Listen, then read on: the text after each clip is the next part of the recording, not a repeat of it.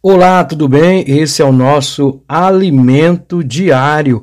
O Senhor é bom, é fortaleza no dia da angústia e conhece os que nele se refugiam.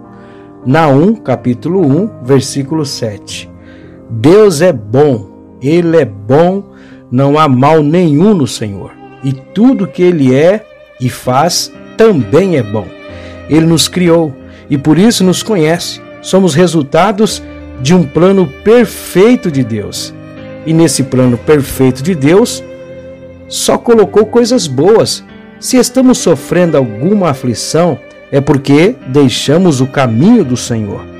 No dia da angústia, Deus está ao nosso lado e nos livra da tribulação. Por isso, devemos nos refugiar nele. Se refugie no Senhor, se abrigue no Senhor, Salmo 91 diz: Aquele que habita no esconderijo do Altíssimo, na sombra do Onipotente descansará. Vamos orar? Pai querido, como sempre, mais uma vez, vejo o cuidado e a proteção do Senhor em minha vida. Obrigado pela sua bondade comigo. Perdoa pelas vezes que deixei seu caminho e me envolvi com coisas que não era da sua vontade.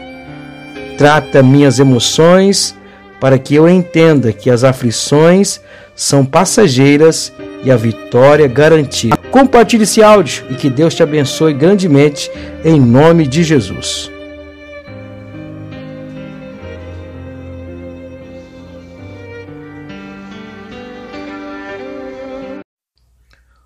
Olá, tudo bem? Esse é o nosso alimento diário. O Senhor é bom, é fortaleza no dia da angústia e conhece os que nele se refugiam. Naum, capítulo 1, versículo 7. Deus é bom, ele é bom, não há mal nenhum no Senhor. E tudo que ele é e faz também é bom. Ele nos criou e por isso nos conhece somos resultados de um plano perfeito de Deus. E nesse plano perfeito de Deus, só colocou coisas boas. Se estamos sofrendo alguma aflição, é porque deixamos o caminho do Senhor. No dia da angústia, Deus está ao nosso lado e nos livra da tribulação. Por isso, devemos nos refugiar nele.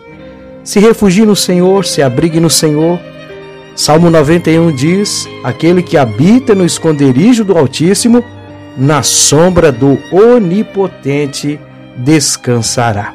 Vamos orar?